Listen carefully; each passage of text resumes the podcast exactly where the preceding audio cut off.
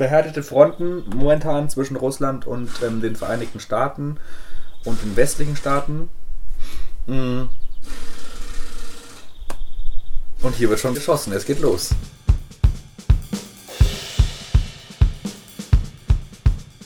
Zu den Lokalnachrichten. Im Wald bei Windisch-Eschenbach sind zwei männliche Personen unterwegs. Die beiden sind mit einem Mikrofon bewaffnet.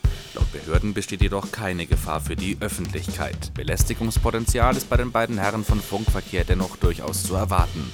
Einfach gern gesehene Gäste wie ein Pickel am Arsch. Halt, stopp! Ein Meter Sicherheitsabstand, eine Armlänge. Haben Kennst wir, du das? Haben wir ja aus Köln. Genau, also jeder quasi braucht seinen Sicherheitsbereich. Und was ich interessant finde, kaum lehnen wir uns ein paar Wochen zurück. Kaum sind wir mal. paar- legen wir mal die Füße hoch. Da. Zack, die ganze Welt direkt eskaliert. Ja, stimmt. Kim Jong-un war in China, ja, Mit einem Sonderzug. mit dem Adler nach Chongqing. Ja, so in etwa.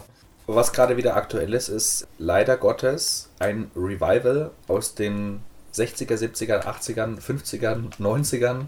Der Kalte Krieg ist zurück. Oder es wirkt so, als wäre er so. Verhärtete Fronten momentan zwischen Russland und ähm, den Vereinigten Staaten und den westlichen Staaten. Und hier wird schon geschossen, es geht los. Ost und West, also USA und Russland, haben sich immer wieder gegenübergestanden an verschiedenen Ecken. Ja. Und jetzt äh, gab es eben durch diesen. Die, Ja, durch aber man hatte immer das Gefühl, zu den letzten Jahren, ähm, also bis auf bis, bis 2014, bis 2013, es legt sich so ein bisschen. Mhm. Es legt sich einfach ein bisschen und ähm, scheinbar nicht. Also bedingt durch die Ukraine-Krise kam dieser Konflikt dann wieder hoch. Da war äh, Russland dann wieder der Böse, hat dann auch die Krim annektiert, völkerrechtswidrig. Annektiert, sprich äh, Also hat, eingenommen. Hat, genau, hat er einfach gesagt, ja, die Krim gehört jetzt uns und hat dann ein Votum gemacht und dann ging jetzt dieser Konflikt wieder hoch. Okay, und jetzt äh, wurden. Was ja auch bedingt ist dadurch, dass die, die NATO ähm, sich Stück für Stück nach Osten erweitert hat. Und da gab es irgendwie einen Zuspruch 1990 mit, der, mit diesem 2 plus 4 Vertrag, mit dem Deutschland dann wieder vereint wurde, dass sich die NATO nicht nach Osten erweitert und der Warschauer Pakt sich nicht nach Westen erweitert. Und irgendwie, dass die Ostgrenze von Deutschland die Grenze zwischen Ost und West bleibt. genau, So geografisch oder so auf der Landkarte eben so an der, an der Ostgrenze von Deutschland runtergezogen. genau. Und irgendwann hat aber dann Polen auch gesagt, hey, wir wollen auch in die NATO. Dann hat Lettland, die ganzen baltischen Staaten dann auch gesagt, hey, aber wir auch gerne. Und dann hat sich das immer weiter nach Osten verschoben. Und ganz ehrlich, wenn ich Russland wäre, würde ich auch sagen, Alter, yo, Wir hatten eigentlich was abgemacht. richtig. Okay, ja, also die Verträge wurden in beide Richtungen nicht eingehalten, in. Anführungsstrichen. Und daran sieht man ja auch, es ist immer zwischen Ländern ist ähnlich wie zwischen Leuten. Nur weil zwei Nachbarn jetzt ausgemacht haben, dass der eine die Grenze in die eine Richtung und der andere die Grenze in der anderen Richtung nicht übertritt, kann es trotzdem sein, dass der eine einen Ast drüber wechseln lässt oder und sich dafür nicht interessiert. Und dann gibt es wieder Stress und dann muss es vor einem Gericht geklärt werden. Genau. Aber zwischen Nationen gibt es halt kein Gericht. Da gibt es dann nur die Vereinten Nationen oder, Ja, die da halt aufpassen, dass das in geregelten Bahnen läuft. Jetzt hatten wir oder aber, Diplomatie. oder das, ja. Und da hatten wir jetzt neulich ja den, äh, Russland weist äh, 60 US-Diplomaten aus. Genau. Und Das hatten wir ja vorher schon, dass äh, Großbritannien nach diesem Giftanschlag auf den äh, russischen Doppelagenten und seine Tochter, die wurden an der Haustür vergiftet, dass die Briten dann gesagt haben zu den russischen Diplomaten, Abgesandten, ja, ein paar müssen jetzt auf jeden Fall gehen. Dem Beispiel ist auch dann Deutschland gefolgt. Und jetzt hat Russland gesagt, ja, wir haben jetzt die Schnauze voll und wir schmeißen jetzt auch ein paar Leute raus. Man sieht es jetzt nochmal ein bisschen klarer. Der Westen solidarisiert sich mit dem Westen. Das heißt, westliche Länder weisen Diplomaten von den Russen aus, die Russen weisen Diplomaten von westlichen Ländern aus. Und das ist quasi die niedrigste Eskalationsstufe, die es in, dem, in diesem Konflikt zwischen zwei Ländern gibt. Halt, dass man sagt, Es ist halt so ein, so ein eure ähm, Vertreter gehen jetzt raus. nicht, ich würde es nicht mal als Säbelrasseln bezeichnen, sondern so ein bisschen den, den, den bösen Zeigefinger erheben. So, ey Leute, passt mal auf. Wir könnten noch ganz anders, weil das könnten die Russen und das könnte auch der Westen. Aber es ist halt so, ein, so eine kleine Drohgebärde. Wenn man sich überlegt, warum sind die Diplomaten da? Die sind ja da, damit die Länder sozusagen miteinander in Kontakt bleiben können, miteinander reden weiterhin, so wie diese Nachbarn halt auch, Ja. dass sie sich nicht irgendwann jeder in sein Haus verziehen und sich Steine an den Kopf werfen, sondern halt im Gespräch bleiben und Ja. sich überlegen, wie können wir es jetzt machen. Also ist es schon nicht ganz ohne. Ich habe es neulich, habe ich es zu einem, zu einem Kollegen gesagt. Ich habe persönlich das Gefühl, also es sind immer die kleinen Ereignisse, die so einen, so einen Krieg anfachen können. Und dieser Giftanschlag auf den Doppelagenten hat das Potenzial dazu, weil das war nochmal eine neue Eskalationsstufe. Das Problem ist natürlich immer von außen, man kann ja nicht sehen. Man kann ja nicht sehen, welche Erkenntnisse jetzt jemand hat. Anderer Fall. Ähm, ähm, so diese, diese komischen Typen vom, vom, vom IS klauen sich irgendeine US-amerikanische ähm, Atombombe, hauen die beim Iran irgendwo rein und dann stellen die Leute fest, oh, das war aber eine US-amerikanische Waffe, haben die die geliefert? Es ist Ende, schwierig. Ende vom Lied, es bleibt schwer und es, es bleibt, von mega außen- schwierig und du weißt letzten Endes nicht, wer es war. Genau. Wo jetzt die Verbindungen sind, das wissen wir halt alles nicht. Das ist halt das Ding. Genau. Und deswegen wäre es sinnvoll eigentlich, jetzt einfach abzuwarten und sich das anzugucken, wie Klar, was ich, was ich nicht verstehe, ähm, ähm, ist, warum man sich nicht gegenseitig zuhört. Es ist generell nicht leicht zu wissen, wer das war. Man kann nur schauen, wie sich es weiterentwickelt. Aber es bleibt spannend, weil eben dieser Ost-West-Konflikt, der schon seit Jahrzehnten besteht, sich eigentlich nur ausgeweitet hat. Wobei ja die, die, ähm, die ideologischen äh, Geschichten hier Ost-West, Russland, die, der ganze Ostblock in Anführungsstrichen, hat sich schon extrem ähm, verwestert. Also du Was du meinst, die sind deutlich westlicher geworden. Ja, Polen absolut. gehört zur äh, Europäischen Union, Tschechien ich meine, klar, dazu. die haben noch ihre, ihre eigene nationale Identität. Logisch, aber trotzdem ist es nicht mehr so, dass du sagst, auf der linken Seite steht der Kapitalismus, die freie Marktwirtschaft und auf der rechten Seite steht ähm, der Kommunismus. Oder der Sozialismus. Genau, also das Ganze wird zum Beispiel auch oft, also wird auf einer Informationsebene geführt. Mhm. Ich meine, es hat doch auch was, ähm, was äh, damals beim, beim, beim äh, angehenden Ukraine-Konflikt losgegangen ist, ist, dass die, ähm, dass das russische, russische Staatsfernsehen in Deutschland seinen eigenen Ableger gestartet hat. Mit RT Deutsch. Es ist ein Informationskrieg. Gut, haben wir das geklärt? Haben wir das geklärt? Haben wir das abgehakt? Der Kalte Krieg ist zurück. Schön. Aber nicht nur der Kalte Krieg, wir haben auch einen ähm, kleinen, ein Handelskriegchen bahnt sich da an mit den Vereinigten Staaten unter Donald Trump, der da jetzt da irgendwie meint, hey, eure, eure ähm, Handelsgüter schaden unserer Wirtschaft, wir machen jetzt einfach Zölle auf Aluminium, Stahl und Autos. Woraufhin Worauf, ähm, wobei man sagen muss, laut neuesten Berechnungen schadet es ja, schaden die Entscheidungen von Trump der amerikanischen Wirtschaft in keiner Weise. Das ist ja das Schlimme. Also, Ich glaube, die Frage ist eher, ist es schlimm?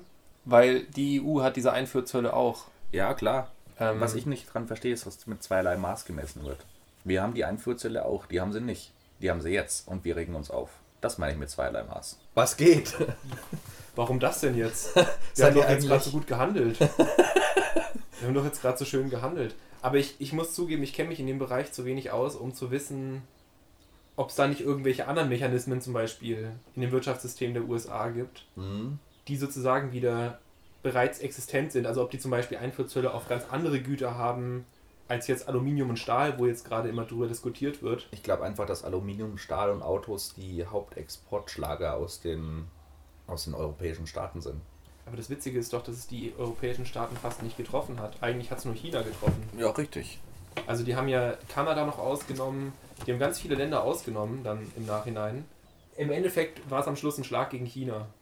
Ja, und China ist Und ja mit so ein- Europa verhandeln sie jetzt noch nach. mit China hat Trump ja sowieso so ein kleines Problem. Rein ideologisch auch schon. Und handelswirtschaftstechnisch. Das ist ja. China ist einfach eine, äh, eine Volkswirtschaft, die massiv schnell wächst. Und die einen richtig harten Hunger auf Ressourcen hat.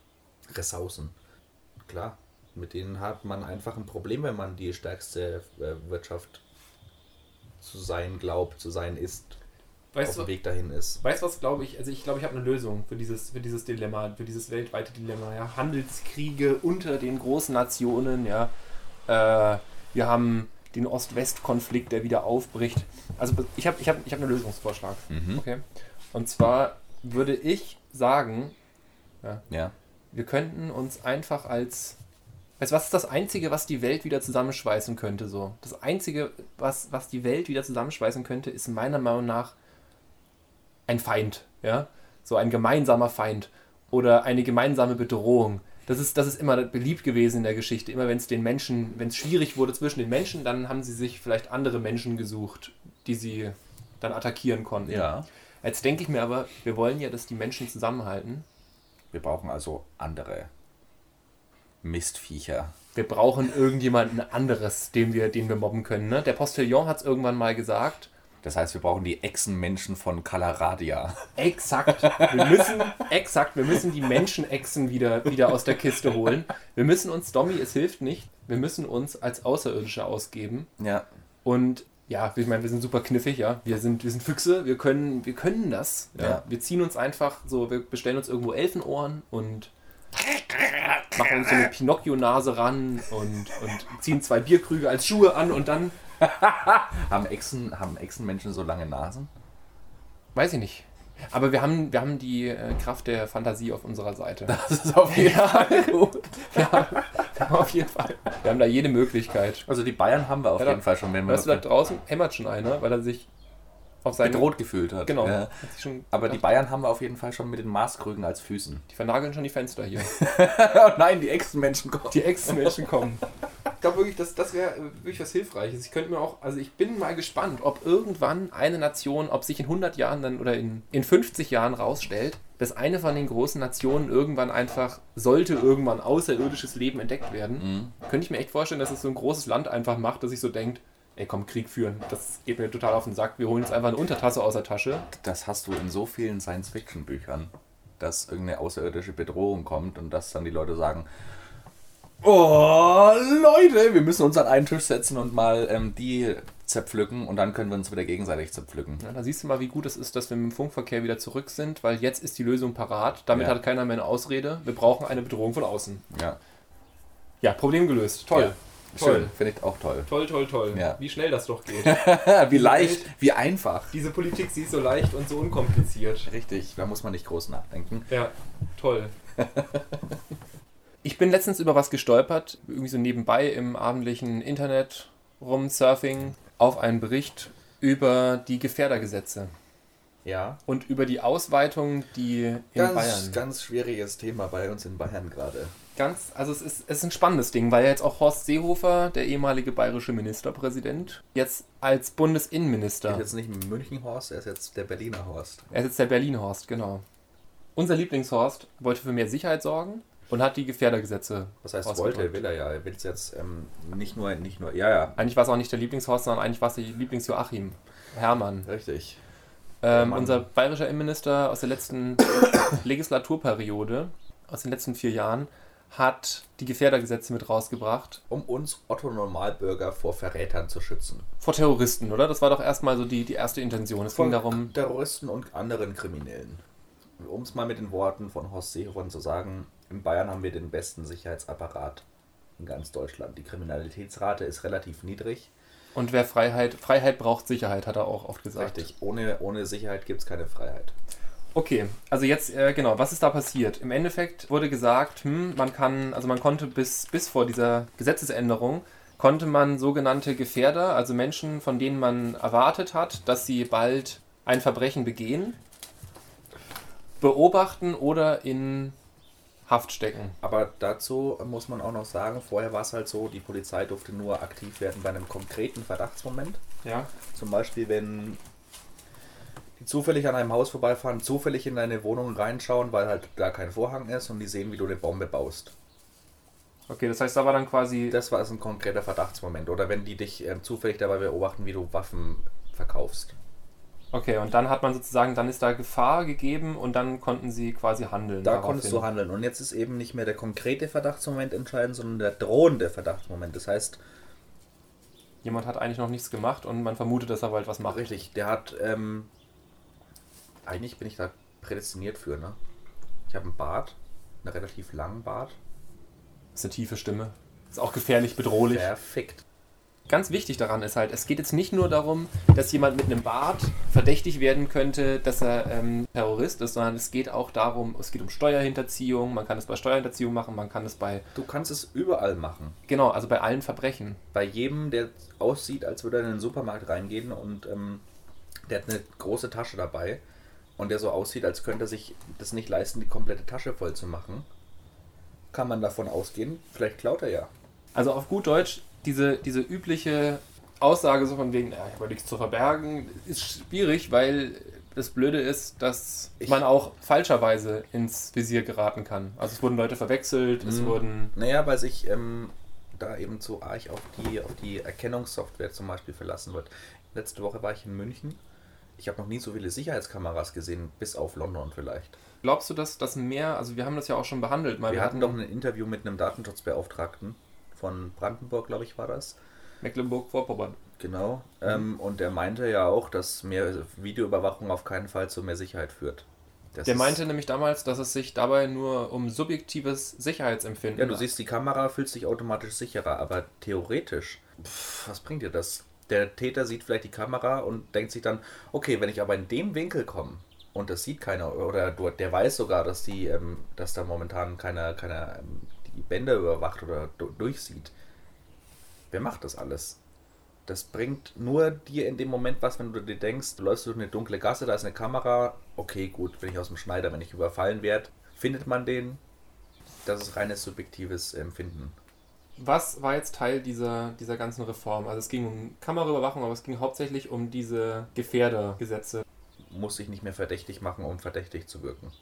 Es mag ja sein, dass man mit solchen Gesetzen für mehr Sicherheit sorgen kann, aber die Frage ist halt, führen die zu mehr Sicherheit oder führen die dazu, dass jeder Bürger quasi potenziell verdächtig ist? Und Es stellt jeden unter Generalverdacht und dann finde ich die Aussage von Seehofer, dass man sagt, jo, mit mehr, mit mehr Sicherheit kann man auch mehr Freiheit erreichen. Das, das macht überhaupt keinen Sinn. ja. Das ist doch auch wieder so ein Wechselspiel. Je mehr Sicherheit du hast, desto- weniger Freiheit hast du.